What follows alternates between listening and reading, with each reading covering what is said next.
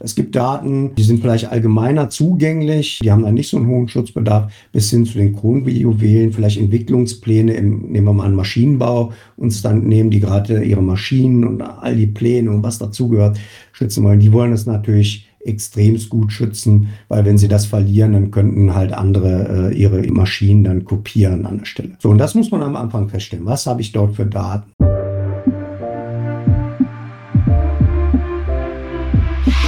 Herzlich willkommen zum Skillbyte Podcast Nummer 62 mit dem Thema IT Security. Abonniert unseren Podcast für mehr spannende Themen aus dem Technologieumfeld, wenn ihr IT-Entscheider oder IT-Fachkraft seid. Wenn ihr eine Hörerfrage habt, sendet uns gerne eine E-Mail an podcast.skillbyte.de. Ganz wichtig ist es für uns, dass ihr unseren Podcast an eure Freunde und Kollegen weiterempfehlt, wenn die sich auch für Technologie interessieren. Und lasst uns auch gerne eine Bewertung da. Ich bin heute hier mit dem IT-Security-Experten Maurice Kemmern. Hallo Maurice.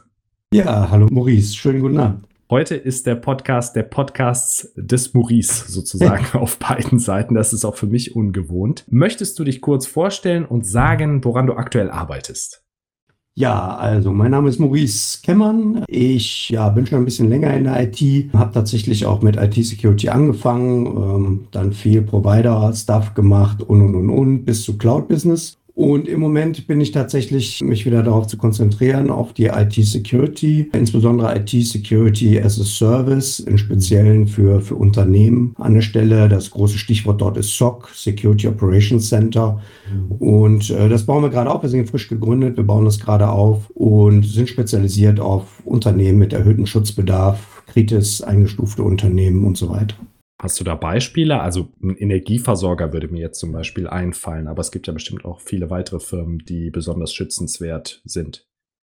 Ja, unter Kritis fallen halt auch äh, Wasserversorger, Logistikunternehmen, Krankenhäuser, ähnlichem. Mit erhöhtem Schutzbedarf sehen wir eigentlich auch alle Unternehmen, die zum Beispiel IT-Grundschutz zertifiziert sind, größere IT-Provider, Unternehmen Schlüsseltechnologien, äh, Automobil Automobilindustrie fällt mir dort ein. Aber letztendlich äh, zielt es auf alle ab, die, sagen wir mal, ein Bewusstsein entwickeln in diesen Tagen für, für Security und sich entsprechend absichern wollen.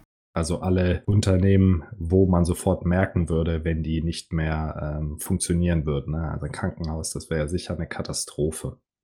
Ja, da gab es ja auch äh, entsprechende Beispiele in der Vergangenheit. Ich erinnere an das Uniklinikum Düsseldorf, die sich dann so ein Verschlüsselungstrojaner eingefangen haben und das hatte verheerende Auswirkungen, obwohl es gar kein gezielter Angriff war. Das war sozusagen ein Unfall der Hacker, Script-Kiddies oder was immer da gerade am Werke war. Aber über, ich weiß es nicht mehr, eine sehr lange Zeit konnten zum Beispiel gar keine Notfälle angenommen werden. Die mussten auf andere Krankenhäuser ausgegliedert werden. Ich glaube, sogar eine Person konnte da nicht operiert werden und hat sogar ihr Leben verloren, wenn ich das richtig im Hinterkopf habe. Also es ist wirklich dramatisch gewesen. Ja, definitiv. Also ist natürlich gerade bei einem, bei einem Krankenhaus oder so gerade im Uniklinikum ist es natürlich sehr prägnant. Aber ich denke mir, dass entsprechende Unternehmen, wenn Energieversorger, äh, vor kurzer Zeit ging es auch durch die Medien, ich glaube in Darmstadt war es, ein Energieversorger auch mit einem entsprechenden Verschlüsselungstrojaner betroffen. Dort war es nicht ganz so weitreichend, aber man stelle sich vor, ein großer Energieversorger kann plötzlich überhaupt nicht mehr arbeiten, weiß nicht mehr, wie er seine, seinen Strom routen soll oder so. Also das hätte schon einen sehr, sehr großen Impact und deswegen sind sie auch als kritisch einfach eingestuft. Verstehe. Ich glaube, in den USA gab es auch vor einigen Monaten einen Fall einer der Colonial Pipeline, wo, glaube ich, Benzin innerhalb von Amerika verteilt wurde und das auch über Tage nicht funktioniert hat und das auch in den betreffenden Bundesstaaten große Krisen ausgelöst hat und Preisschwankungen natürlich.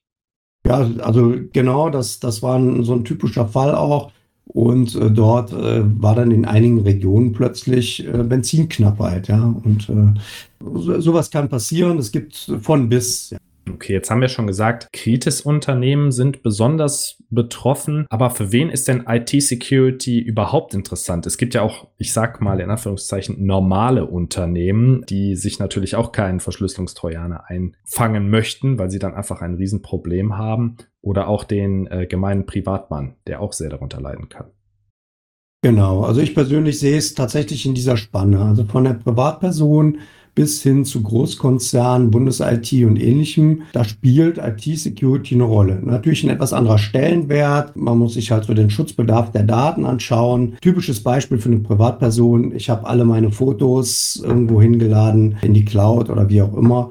Und äh, jetzt stelle man sich vor, die sind halt einfach mal weg oder verfälscht oder was auch immer. Wenn ich da zum Beispiel dann kein, kein Backup oder sonstiges habe, das hätte schon einen gewissen Impact, weil die Daten kann man nicht wiederherstellen. Das ist dann so, so eine persönliche Geschichte. Ja, oder jemand anders hat die Daten und erpresst sich damit. Das kann ja auch sein. Das kann natürlich auch sein. Man kann sich da diverseste Sachen vorstellen, je nachdem, was man für Fotosammlungen hat, geht es halt keinen was an. Ja aber auch persönliche Credentials, ne, also die Passwörter zu den verschiedensten Plattformen. Äh, wenn dann plötzlich einer meinen Zugang für, für Amazon hat äh, und munter bestellen kann, das mag gar nicht sein, dass er das für sich bestellt, sondern einfach erstmal einen riesen Schaden, riesen Umfang. Man bestellt für ein paar Zehntausend äh, Euro, ja, und das muss man dann rückabwickeln, wie auch immer, ja, da hat man schon ein Problem. Oder aber man bleibt auf Schaden sitzen, weil die haben sich das an irgendwelche Postboxes schicken lassen und schaffen es dann anonym damit wegzukommen. Also es gibt schon jede Menge schutzbedürftiger Daten, vom, auch im privaten Umfeld. Und ich finde auch gerade mit Blick auf den aktuell äh, im Gang befindlichen Ukraine-Krieg, da wird ja auch sehr deutlich, dass da beide Seiten auch technologisch sehr stark aufgerüstet haben und jeweils die Bevölkerung des anderen Landes eben aufklären möchten durch Defacing von Webseiten oder einfach staatliche Institutionen abschalten. Die Bundes-IT wäre wahrscheinlich in Deutschland auch als besonders äh, schützenswürdig eingestuft. Und das hat auf jeden Fall Auswirkungen. Du hast hier formal und praktische Security. Was meinst du denn damit? Wir unterscheiden mit der formalen Security so Dinge wie Zertifizierung oder gewisse Frameworks, die man als Grundlage seiner IT-Security-Strategie nutzt. Klassisch sind dabei zum Beispiel ISO 27001. Das ist eher so eine Management-Zertifizierung, die sehr häufig genutzt wird. Hier will man einfach ein Informationssicherheitsmanagement aufbauen. Etwas weiter geht zum Beispiel der IT-Grundschutz, der jede Menge Hinweise darauf gibt, wie man seine Sicherheitsstrategie aufbauen sollte. Und so kann ich das in ein Unternehmen reintragen, kann mich zertifizieren, kann meine Prozesse drauf auslagern. Und das ist erstmal das, was ich so als Formal Security äh, bezeichne. Dahinter stehen dann natürlich die Maßnahmen, also Dinge, die man direkt in den IT-Verbünden, in den Netzwerken, auf den Servern und in, auf den End-User-Rechnern umsetzt, um halt das Sicherheitslevel zu, zu heben. Und das nenne ich dann die praktische Security. Okay, und wie läuft das typischerweise ab? Also als Unternehmen, wenn ich feststelle, ich habe Nachholbedarf beim Thema IT-Security, hoffentlich stelle ich das proaktiv fest und nicht, wenn der Schaden schon eingetreten ist. Und ich möchte mich beispielsweise ISO 27001 zertifizieren lassen. Wie stelle ich das denn an? Letztendlich gibt es eine ganze Menge Unternehmen, die einen dabei unterstützen, gerade so eine Zertifizierung zu erlangen. Man sollte sich halt erstmal im Klaren sein, welchen Stellenwert äh, hat meine IT für meine Arbeitsprozesse, Produktionsprozesse und so weiter. Und wie wichtig ist es für mich, hier klare Regeln intern und Controls zu schaffen, also wie, dass ich meine Sicherheit ein Stück weit überwachen kann. Wenn ich zu dem Grundsatz komme, zur Entscheidung komme, ja, äh, ich brauche das, ich möchte das, dann geht man das an, indem man sich halt entsprechende Unternehmen reinholt. Die führen einen sozusagen dahin und sorgen auch für eine gewisse Awareness da drin und, und, und, und. Und am Ende des Tages kommt dann ein Auditor und auditiert das dann hin zum, zum Zertifikat. Das kann man im Grunde als ein ganz normales IT-Projekt neben den anderen Projekten durchführen. Wir sagen mal, die, die Security ist Chefsache, ganz klare Sache, weil hier müssen die Vorgaben erfolgen, äh, müssen runter äh, delegiert werden. Und dann sollte es halt auch in der Entscheiderebene sollte das angestoßen werden. Das heißt, es ist ganz wichtig, dass man mit Security, IT-Security erstmal den Wall anhebt, den Schutz überhaupt herstellt und sozusagen die eigenen Systeme absichert. Oftmals wird IT-Security ja auch mit dem Thema Datenschutz verknüpft, was ja nochmal ein anderes Spielfeld ist. Also sie greifen natürlich ineinander, aber es sind eigenständige Bereiche. Also der Datenschutz an sich, das sieht man schon daran, es gibt einen Datenschutzbeauftragten, den man zu bestellen hat, ein, ab einer gewissen Firmengröße, genauso wie es einen IT-Sicherheitsbeauftragten gibt, den man auch ab einer gewissen Größe oder einem Zertifizierungslevel aufstellen sollte. Aber das sind eigenständige Institutionen innerhalb der Firma und die müssen sich natürlich austauschen, weil die IT-Sicherheit stellt sicher, dass gewisse Daten auch nicht geklaut werden können und so weiter. Aber es sind wirklich eigenständige Bereiche. Das, das darf man dabei nicht vermengen. Wenn man ein plastisches Beispiel geben möchte, ist es wahrscheinlich so, die IT-Security ist wie der große, schwere Tresor in einer Bank und die besonders schützenswerten Daten sind das Gold im Tresor. Und man braucht eben diesen dicken Tresor, um die Daten zu schützen oder um das Gold zu schützen, dass es eben nicht abhanden kommt. Entweder werden die Daten abgezogen oder das Gold wird eben gestohlen. So würde ich das mal als in ein plastisches Bild fassen. Kann man genauso sehen. Jetzt ist IT-Security ein Thema, was sich durch ganz, ganz viele, insbesondere technologische Bereiche des Unternehmens zieht. Also angefangen, ich sag mal, auf der organisatorischen Ebene, du hast gerade eben gesagt, IT-Security muss Chefsache sein, dann muss sozusagen die Netzwerkebene abgesichert werden, dann müssen aber auch die einzelnen Anwendungen abgesichert werden und im Grunde muss auch der Anwendungsentwickler schon eine Awareness haben für IT-Security, wenn äh, dort neue Komponenten programmiert werden oder eingekauft werden. Definitiv. Also das empfinde ich auch als einen sehr äh, wichtigen Bereich.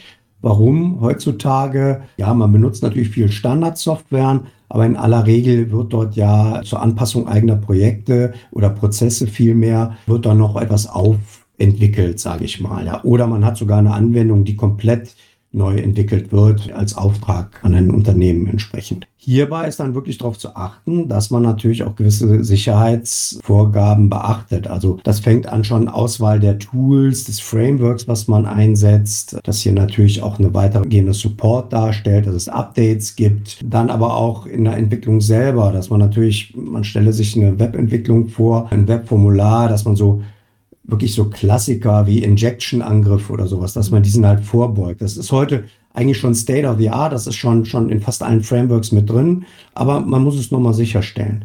Und es geht bis hin zum, eigentlich zum Schreiben von Logfiles, dass halt die Anwendung auch tatsächlich äh, viele Logs schreibt, sinnvolle Logfiles schreibt, damit diese gegebenenfalls äh, hinterher ausgewertet werden können. Hat man da auch gewisse Pflichten eigentlich, wenn man zum Beispiel einen Datenschutzvorfall hat oder einen Einbruch hatte, dass man hinterher nachvollziehen kann, welche Systeme betroffen waren und welche Daten abgeflossen sind? Ja, also es gibt hier unterschiedlichste Betrachtungsweisen. Also für größere Unternehmen, zertifizierte Unternehmen, die müssen das dem BSI, glaube ich, melden, das Unternehmen auf jeden Fall, äh, wenn sie einen sogenannten Data Breach haben an der Stelle, wenn dieser bemerkt wird. Und da kommen wir dann auch schon da rein. Ja, wie bemerkt man das Ganze denn? Ja, das sind dann natürlich die IT-Security-Komponenten, die man einsetzt. Software, Hardware-Systeme, die Netzwerkverkehr, Logfiles, was auch immer auswerten, die Daten korrelieren und dann halt auf Statistik- oder KI-basierten Mechanismen dann richtig vorhersagen, ah, hier könnte es einen Data Breach geben und das dann entsprechend melden und das muss man natürlich weitergeben. Das sind ja dann schon sehr komplexe Mechanismen, die da installiert werden müssen, ne? wenn man, sage ich, alle Logfiles oder relevanten Logfiles kontinuierlich monitort. Definitiv. Also da kommen wir auch in, in so einem Bereich IT-Security. Ich vergleiche es immer so ein bisschen wie mit dem Standard Backup. Das ist kein Thema, wo der Aufwand, der dahinter ist, der, der besonders sexy ist. Eigentlich möchte man sich gar nicht so sehr damit auseinandersetzen. Warum? Weil es bindet personelle Ressourcen. Es muss sich jemand äh, drum kümmern. Der Chef guckt drauf, weil es ist Chefsache, wie wir festgestellt haben. Und dann kommt auch noch mal hinzu, ja, ich muss eine ganze Menge Komponenten kaufen, installieren, mieten, wie auch immer und muss diese noch fachkundig anwenden, auswerten und so weiter. Wo wir dann wieder bei personellen Ressourcen sind. Und das in Zeiten, wo wir ja doch immer händeringend nach Fachleuten suchen, gerade in, in, der, in der IT auch. Und da ist das halt wirklich ein, ein schwieriges Thema. Und das ist halt auch das, womit ich mich momentan geschäftlich beschäftige, dass wir sowas natürlich dann als Service anbieten auf, auf Monatsbasis, dass wir halt solche Dinge abnehmen, dass wir halt zentralisieren, dass wir halt mehrere Kunden auf einmal sozusagen erschlagen können und dass es für den Kunden am Ende doch deutlich, deutlich günstiger ist verstehe ich, dass ihr dann wieder Synergieeffekte schaffen könnt, um dieses komplexe Thema oder die in Standardkomponenten zu zergliedern, die man dann eben einzeln anbieten kann.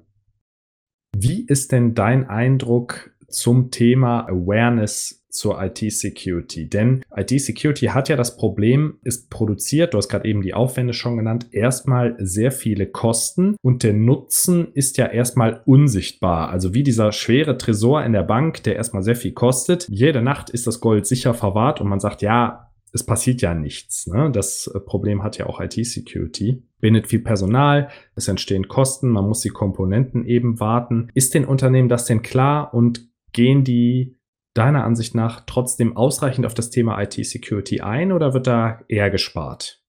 Also tatsächlich ist es sehr unterschiedlich. Nehmen wir mal die beiden sozusagen Worst-Case-Betrachtungen. Ein Unternehmen hatte einen Security-Vorfall und der ist vielleicht auch publik geworden. Dann ist die Awareness natürlich plötzlich ganz stark da. Und das ist ähnlich wie mit einer Versicherung auch. Ja, bin ich mal reingefallen, dann plötzlich äh, kaufe ich mir die Versicherung, um mich gegen solche Dinge abzusichern. Und das ist natürlich eigentlich ein, ein sehr schlechter Fall. Der Schaden, der da entstehen kann, entsteht auf verschiedensten Ebenen. Das ist, was weiß ich, wenn einem Konzern die Webseite zum Beispiel wegfällt, äh, wie auch immer, dann ist es schon mal ein Image-Schaden und das ist auch sehr offensichtlich äh, an der Stelle. Und noch schlimmer wird es, wenn dann tatsächlich Daten geklaut werden, bis hin vielleicht sogar Firmengeheimnisse. Man denke nur an äh, Schlüsselunternehmen, die dann ihre, ihre Pläne oder sonstige, ja, die, die Kronjuwelen des Unternehmens dann verlieren. Ja und die dann plötzlich am Markt auftauchen.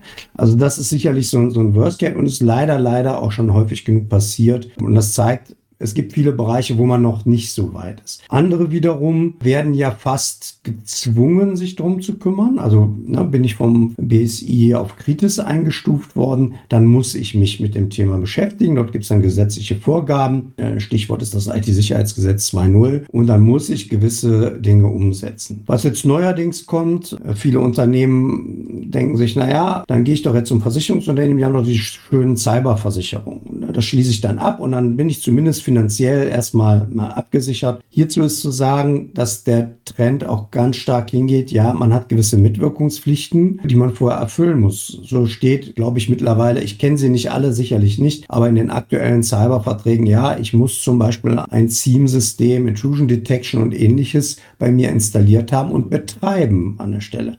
Wenn ich das nicht habe und es kommt zu einem Fortfall, dann wird die Versicherung sicherlich nicht voll dafür zahlen, nicht voll haften. Für mich ist halt immer so das Thema, wenn der, wenn der erste Gedanke an die Versicherung geht, das ist für mich schon der Indikator, hier hakt es irgendwo. Also, weil letztendlich sollte man ja doch erstmal gucken, dass man seine Systeme, seine Prozesse im Griff hat. Und wenn ich da nochmal meine Einschätzung geben dürfte, und da betrachte ich mal alles von KMU bis zur Konzernebene aus dem Bauch raus. Ich kann das jetzt nicht wirklich belegen, das ist eine Bauchentscheidung, würde ich sagen, das ist so 50-50 mit leichter Tendenz dazu, dass die Leute noch nicht so richtig aware sind, noch nicht so richtig davon überzeugt sind. Weil viele diese Kosten einfach scheuen und noch nicht erkannt haben, wie wichtig die IT für ihre Kernprozesse tatsächlich ist zu der eingangs von dir erwähnten Situation kann ich ein eigenes äh, Beispiel geben, was den Image-Schaden angeht, wenn der IT-Security-Fall oder Datenschutzvorfall eintritt. Ich habe vor einigen Jahren bei einer relativ bekannten äh, Webseite, die Notebooks verkauft, auch ein Notebook bestellt und bis heute bekomme ich alle paar Wochen Spam-Mails mit all meinen Daten drin von der damaligen Bestellung, äh, mit den einzelnen Posten, dass irgendwas noch nicht bezahlt wäre und ich noch nachzahlen müsste. Ne? Also mit meiner echten Adresse, mit den Komponenten, die ich ich damals gekauft habe und so weiter, was natürlich fake ist, aber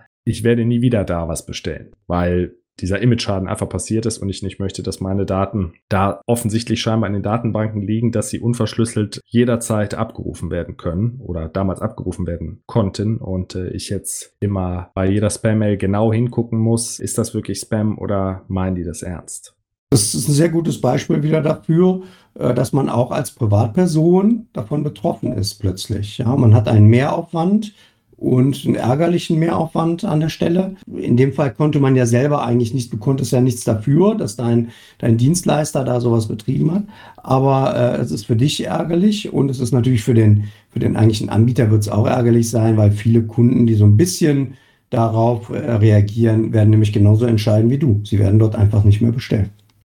Jetzt haben wir viel über Zertifizierung gesprochen, die Möglichkeiten, die Unternehmen bei IT-Security haben. Wie sieht denn eine typische IT-Security-Strategie aus? Einerseits für Unternehmen, auf der anderen Seite betrifft das ja auch jeden persönlich, wie du eben gesagt hast, dass man seine eigenen Daten ein bisschen schützt. Die erste Frage, äh, die so die Grundlage ist eigentlich für jede Strategie, egal in welchem Bereich, von Einzelperson bis zum Konzern, ist sich zu fragen, was möchte ich warum schützen? In den Unternehmen oder im Zertifizierungsdeutsch sprechen wir dann von Feststellung des Schutzbedarfs. Und äh, wenn wir bei der Privatperson anfangen, da sind sicherlich alles, was an Banking-Daten, aber auch diese Shopping-Credentials und so weiter angehen, das ist sicherlich schon mal sehr schutzbedürftig. Mhm. Hinzu natürlich aber auch, was weiß ich, äh, eigene Datensammlungen. Privat hat man doch schon sehr, sehr viel digitalisiert. Ich glaube, man will einfach nicht, dass da andere Leute draufschauen. Im Unternehmen ist es ein bisschen komplexer, denke ich, weil es hier, glaube ich, mehrere Schutzbedarfskategorien einfach gibt. Es gibt Daten, die sind vielleicht allgemeiner zugänglich, die haben dann nicht so einen hohen Schutzbedarf,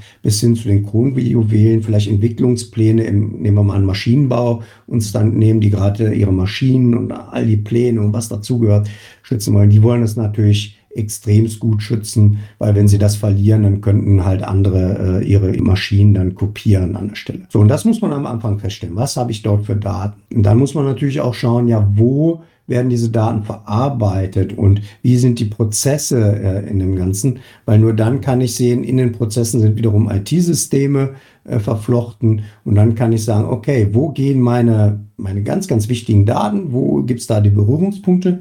Und dann ist der ganze Weg schutzbedürftig. Also der Entwickler, der vielleicht, ne, man ist heute fast nur im Homeoffice, der sich in, äh, gestartet hat, ach, ich sitze jetzt mal schön äh, auf den Philippinen und äh, mache von hier aus meine Entwicklungen oder meine Pläne.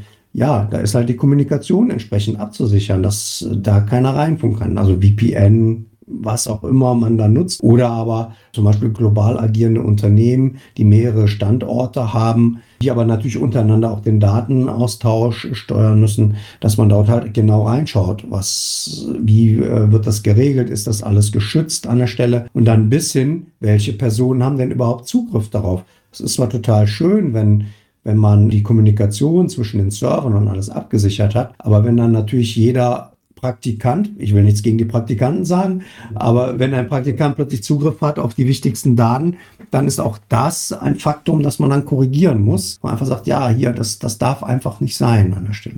Und das analysiert man, das ist dann so die, die Schutzbedarfsverstellung, man, man geht ganz durch, man macht noch Risikobetrachtungen darauf, so ja, was könnte wie passieren und wo ist welche Bedrohungslage, welche Bedrohungsvektoren könnten da reingehen. Und dann sagt man sich, okay, wenn jetzt noch gar nichts vorhanden ist, äh, das ist sehr selten, eine kleine Strategie gibt es schon immer, aber nein, jetzt passen wir mal die Strategie, die wirklich IT-Security-Strategie an, an diesen Schutzbedarf an der Stelle und schaut sich an, ja, was müssen wir da wie machen. Und da ist es dann sehr unterschiedlich. Man versucht natürlich weitestgehend zu standardisieren und man versucht natürlich auch, Security ist immer so ein bisschen einfach auch eine Last, weil ich muss, ich sag mal das Trivialste, ich muss mehr Passwörter oder mehr Tokens mit mir rumschleppen und irgendwie organisieren. Man versucht natürlich den Impact für die, für die Nutzer so gering wie möglich zu halten. Letztendlich kommt es zu einer etwas höheren Belastung. Man baut es halt dementsprechend um und setzt die Strategie dann Stück für Stück entsprechend durch. Und, und das ist jetzt ein sehr wichtiger Faktor, die Strategie, die man dort einmal gefasst hat, das ist jetzt kein, kein statisches Machwerk, sondern ein sehr dynamischer Prozess. IT-Strategie ist ein Prozess, das heißt, er muss regelmäßig reviewed werden, kontrolliert werden, ist er noch aktuell. Denn IT-Security beziehungsweise die Bedrohungsvektoren, die wir dort draußen haben, die verändern sich ja dann doch stetig. Alleine schon durch so Geschichten wie neue Softwareversion, neue Betriebsversion, Version und, und, und, und. Und da verändert sich dann eine Menge. Und das muss man einfach schauen. Man muss sie meistens nicht grundlegend anpassen, vielleicht in Details anpassen. Von Zeit zu Zeit gibt es da mal Sprünge. Also das ist so diese klassische Entwicklung der Sicherheitsstrategie. Aber jeder, der sich ein bisschen Gedanken macht, wird sehen, oh ja, okay, das, was wir jetzt gerade so ein bisschen abgehoben dort gegeben haben, im Kleinen habe ich das in der Privatperson, beziehungsweise auch in einem KMU, kleinen, mittleren Unternehmen, wo ich einfach sage, ja, ich muss jetzt hier keine 200-seitige Strategie entwerfen und zu Papier bringen, sondern äh, einfach schauen, so welche Maßnahmen sind für mich wichtig, äh, um einen gewissen Schutzbedarf zu erlangen und dann kommt man da auch mit einem vertretbaren Aufwand hin. Es ist ein Aufwand, aber er ist durchaus vertretbar, gemessen an den Risiken, die bestehen, äh, wenn man sich dem Thema nicht äh, widmet. Aber ich habe nach wie vor zwei Umgebungen. Einmal die die Außenwelt, die sich verändert durch die Bedrohungsszenarien und meine Innenwelt im Unternehmen ändert sich ja auch durch die Verwendung neuer Softwarekomponenten oder ja Integration neuer Lösungen, neuer Partner, vielleicht durch Zukäufe. Man muss immer beide Seiten betrachten. Definitiv. Also äh, gerade, wo du es erwähnst, auch mit Partnern oder Lieferanten. Es gibt also in einigen Zertifizierungen wird halt genau geguckt, ja, äh, welche Lieferanten sind da und sind die genauso zuverlässig? Wie sicher ist das, wenn dort ein Prozess von abhängt? Typisches Beispiel, ich muss vielleicht, weil ich neue Leute einstelle, ich muss meine Serverkapazitäten erweitern und, und, und, und. Da muss das schon alles passen. Und ich soll ja nicht gezwungen sein, dann plötzlich ganz woanders einzukaufen, wo ich nicht weiß, was ich bekomme. Ist jetzt ein sehr triviales, sehr abgehobenes Beispiel. Aber darum geht es natürlich an der Stelle. Ja, also das schaut man sich tatsächlich an. Lieferanten, aber auch natürlich auch Partner. Was verändert sich bei denen? Ist die Kommunikation sicher? Kann ich mich auf die verlassen? Also das hängt dann wieder von dem Zertifizierungslevel ab, aber ist auf jeden Fall zu betrachten. Jetzt haben wir sehr viel darüber gesprochen, was Unternehmen im Bereich IT-Security machen können. Was ist denn eine gute Faustformel, wie man sich als Privatperson ebenfalls gut aufstellen kann. Also wenn ich einen Windows-Laptop habe, dann brauche ich einen Virenscanner, eine Firewall bringt Windows mittlerweile mit oder meine, mein DSL-Router hat eine Firewall. Ein Backup machen sollte ich wahrscheinlich auch ab und an, entweder in der Cloud durch ja, verschiedene Anbieter wie Dropbox oder so, die das mittlerweile anbieten. Und dann natürlich darauf aufpassen, trotzdem nicht auf jeden Dateianhang zu klicken. Ich glaube, das ist nach wie vor der größte, das größte Einfallstor für Schadsoftware. Ja, definitiv. Also dadurch, dass man heutzutage ja relativ leicht sagen wir mal, E-Mails in Anführungszeichen fälschen kann. Die sehen dann schon sehr echt aus. Also typisches Beispiel, man bekommt plötzlich eine E-Mail von, von seiner Bank und da hat es ein Problem gegeben und man möchte mal eben hier draufklicken, um zu gucken, ob alles okay ist. Ja, mal so vereinfacht ausgedrückt. Die einfachste Maßnahme ist mal so ein Mouse-Over zu machen, also nichts anklicken, nur da drüber fahren. Die meisten Programme zeigen an, wohin der Link führt. Und dann wird einem plötzlich auffallen, äh, der Link, der führt ja gar nicht zu meiner Bank. Es ist ein Bitly-Link oder ein anderer URL-Shortener. Genau, oder es ist dann irgendwas in Ländern, wo meine Bank jetzt mit mir nicht so viel zu tun hat, ja. Also da gibt es eine ganze Menge Indikatoren, dass man halt schon einfach aufpasst, dass man ein bisschen misstrauisch ist, nicht einfach auf alles klicken, was einem da reinkommt. Aber es gibt auch dieses typische, plötzlich schickt ein Kollege oder eine Kollegin ein lustige Katzenbilder. Ja, Katzenbilder ist ja immer so ein, ein nettes Meme, was man da als Beispiel nimmt. Ach, ist das alles süß? Und dann kann man da draufklickern und schon hat man sich irgendeine Ransomware oder sonstiges eingefangen oder ein Trojaner. Ja. Und da muss man schon aufpassen, weil ich würde mir zum Beispiel eine Frage stellen, also wenn du mir, Maurice, plötzlich Katzenbilder schicken würdest mit dem Link, dann würde ich sagen, okay, er würde mir vielleicht auf die tollste neuen Notebooks was schicken, aber doch nicht auf Katzenbilder, ja, und würde sicherlich nicht draufklicken. Aber ansonsten hast du es genau schon wiedergegeben. Also ein Windows Notebook, äh, Windows kommt auch mit einem eigenen äh, Virus-Scanner, diesem Microsoft Defender. Ich glaube, auch das ist, ist, ist hinreichend. Ja, Backups machen ist sehr wichtig, aber hier auch wieder, wenn ich irgendwo leider neigen manche dazu, noch irgendwelche Passwörter oder sonstiges abzuspeichern, wenn ich die Plaintext irgendwo hinsichere in die Cloud und die wird's gehackt und schon sind da meine Passwörter. Also das sollte nie einfach so rumliegen. Was dann für die Nutzung im Alltag ist, es ist total bequem in den Browsern seine Passwörter zu speichern. Es ist aber, und man wird, wenn man da ein bisschen nachsucht, das findet man sehr, sehr schnell, diese Passwörter sind sehr leicht zu extrahieren. Ja, sie sind verschlüsselt erstmal so abgelegt, aber es ist keine Hexenskunst, äh, an diese Passwörter zu kommen. Und da die meisten User schon aus praktischen Gründen, weil die meisten haben irgendwas zwischen 80 und 160 Passwörter sich zu merken, so im Alltag, ja, wenn man sich mal anguckt, auf welchen Seiten man angemeldet ist. Und viele neigen dazu, vielleicht nur drei, vier, fünf verschiedene Passwörter zu nutzen. Ja, und dann komme ich an irgendwas und kann es einfach mal durchprobieren. Ja. Und das geht ja auch automatisiert häufig. Da muss man dann schon aufpassen. Ich empfehle hier zum Beispiel einen geeigneten Passwortmanager äh, zu nutzen, der entsprechend absichert. Ja, das ist auch wieder ein bisschen Aufwand. Man muss das alles äh, einrichten. Aber man hebt das Sicherheitslevel für sich persönlich schon mal deutlich, deutlich höher. Ja, und man muss nicht überall das gleiche Passwort benutzen, sondern kann eben ein sicheres Passwort generieren, was dann in dem Passwortmanager abgelegt wird, was dann auch den einzelnen Service sicherer macht. Genau. Es ist genauso wie du sagst, ich benutze auch einen Passwortmanager und ich habe auch 100 Accounts da drin von jeder Webseite, wo man mal irgendwas bestellt hat. Und das wäre ohne Passwortmanager überhaupt nicht mehr handhabbar, diese Menge an Zugängen. Wenn man einen Passwortmanager nimmt, der vielleicht als Open Source Software besteht, ist das hinreichend sicher, so dass man sich da keine Gedanken machen muss, dass man da einer Anwendung alle seine Passwörter anvertraut. Definitiv. Und äh, gerade auch wenn man mit mehreren Devices unterwegs ist, ja, es ist sehr angenehm, zum Beispiel in einem Google Chrome oder auch im Firefox zum Beispiel die Passwörter zu speichern. Auch hier kann ich mir ja sichere Passwörter generieren lassen. Aber man muss sich tatsächlich mal anschauen, wie werden sie abgelegt dann auf dem Rechner und dann synchronisiert. Die Synchronisation ist auch äh, gesichert über TLS an der Stelle, das, das sollte schon passen. Aber schaffe ich es, einige wenige Zahlen Python-Code auf den Zielrechner zu bringen oder ich kann das Ganze auch in C++ oder sonst was machen. Ich versuche, dass ein Code zur Ausführung kommt auf einem Zielrechner, dann können diese Passwörter leider ausgelesen werden.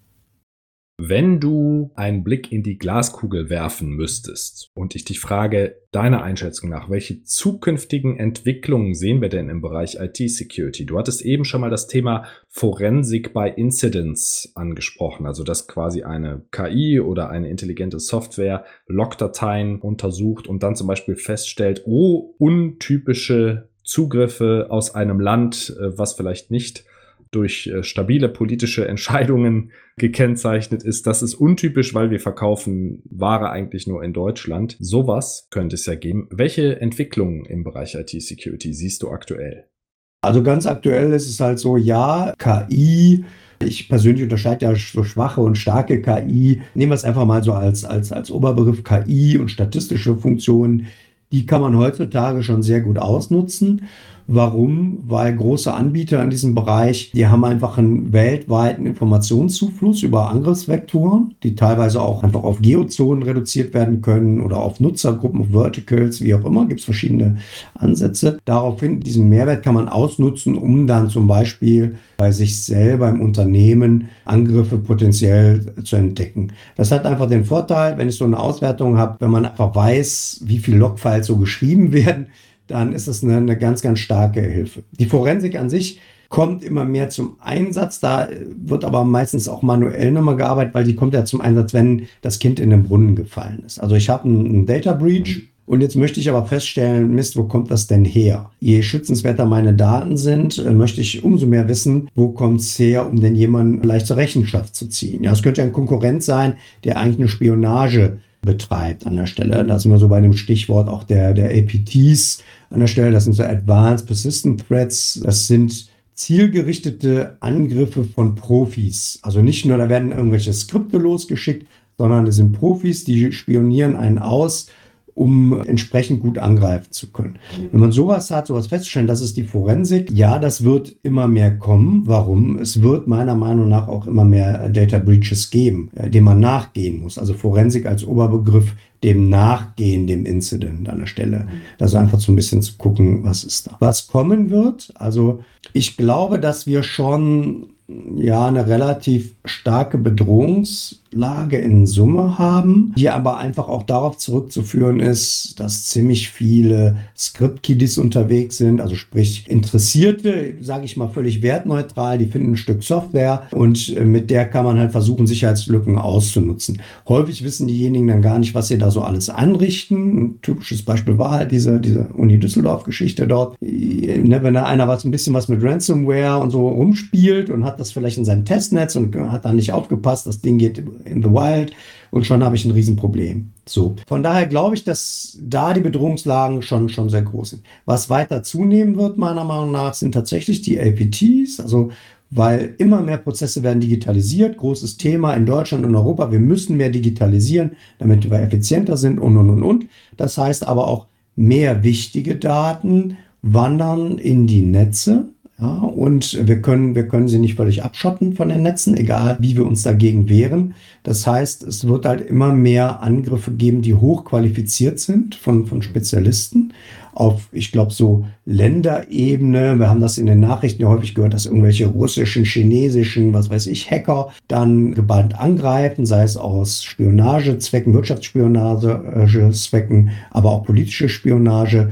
Ich glaube, das wird, das wird weiter zunehmen, bis hin in den, in den Mittelstand rein, weil ja, diese Informationen sind halt letztendlich wirtschaftlich auswertbar. Und ich glaube, so die, diese ganze Weltwirtschaft, ne, sie hat sich mal globalisiert. Wir haben jetzt gerade so ein bisschen Probleme. Staaten, Grundeinstellungen kämpfen in Anführungszeichen so ein bisschen gegeneinander. Also das, das wird sich verstärken und damit einhergehen wird natürlich auch, und das ist immer das Wechselspiel, werden sich auch die, die Schutzmechanismen verstärken. Und das ist ja immer so ein Katz-und-Maus-Spiel an der Stelle. Und das wird sich so ein bisschen aufschaukeln. Am Ende des Tages wird es halt wichtig sein, hier egal ob ich als Privatperson, die vielleicht jetzt nicht das Hauptangriffsziel ist, aber von der Privatperson bis zum, zum Unternehmen hier so ein bisschen up-to-date zu bleiben, sich schon ein bisschen zu informieren. Je höher mein Schutzbedarf ist, desto mehr sollte ich mich informieren. Abteilungen, die sich dediziert mit dem Thema beschäftigen, entweder aufbauen oder mir, mir Services von Fachleuten an der Stelle äh, einkaufen, damit ich auch für diese zukünftigen Entwicklungen gewappnet bin. So, ich glaube, da wird schon noch eine ganze Menge passieren. Wir haben ein Beispiel noch, ist so die, die ganze Entwicklung äh, hin in die Cloud. Ich bin ein Freund von Clouds, einfach deswegen, weil viele Dinge sehr viel schneller gehen. Ich bekomme auch schon jede Menge Schutzmechanismen hinzu. Aber letztendlich, was bedeutet Cloud? Cloud ist stark zentralisierte IT. So, und wenn ich hier einen systematischen Fehler habe, habe ich den auf einem verdammt großen IT-Verbund. Auch hier gilt es dann, sich entsprechend zu schützen, sei es, dass man Daten nochmal verschlüsselt, dass da ein paar Dinge nicht passieren können, dass man einfach genau hinschaut, mit welchen Clouds arbeite ich, vielleicht mich da so ein bisschen mehrdimensional aufstelle. Also da gibt es eine ganze Menge Themen, mit denen man sich tatsächlich be beschäftigen muss. Stichwort Security in der Cloud. Ne? Sogar wenn du alles abgesichert hast, kann ja in Rekordzeit ein ganz neues Bedrohungsszenario entstehen, wie das damals mit den CPU-Bugs Spectre und Meltdown, der ja im Grunde alle Cloud-Provider gleichzeitig in einer sehr kurzen Zeit äh, betroffen hat. Und da es ein Hardwarefehler war, kann man so einfach, gibt es da auch erstmal keine Lösung die APTs, da gab es schon Beispiele, wo halt staatliche Banken zum Beispiel äh, hunderte Millionen Dollar an die falsche Kontonummer überwiesen haben, eben aufgrund von ja sehr clever durchgeführten Angriffen. Also ich glaube, das ist der größte Bankraub der Geschichte. Ich weiß nicht mehr, welche Landesbank das war, aber ähm, es ist noch gar nicht so lange her, ein, zwei Jahre. Ein bisschen Geld konnten sie auch zurückholen, aber eben nicht alles.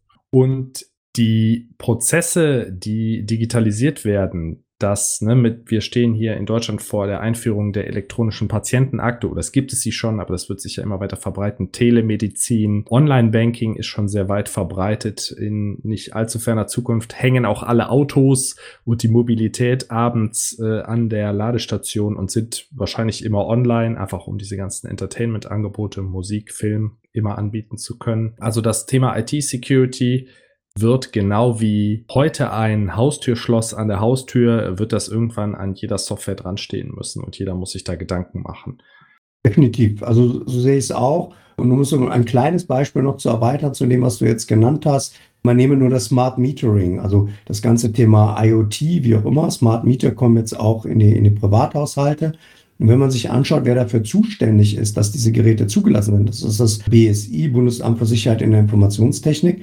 Und das zeigt schon, wie hoch es aufgehängt ist. Ja, und hier geht es doch eigentlich nur um Stromnutzungsdaten, wenn man so will. Aber auch hier kann ich natürlich einen Missbrauch ansetzen.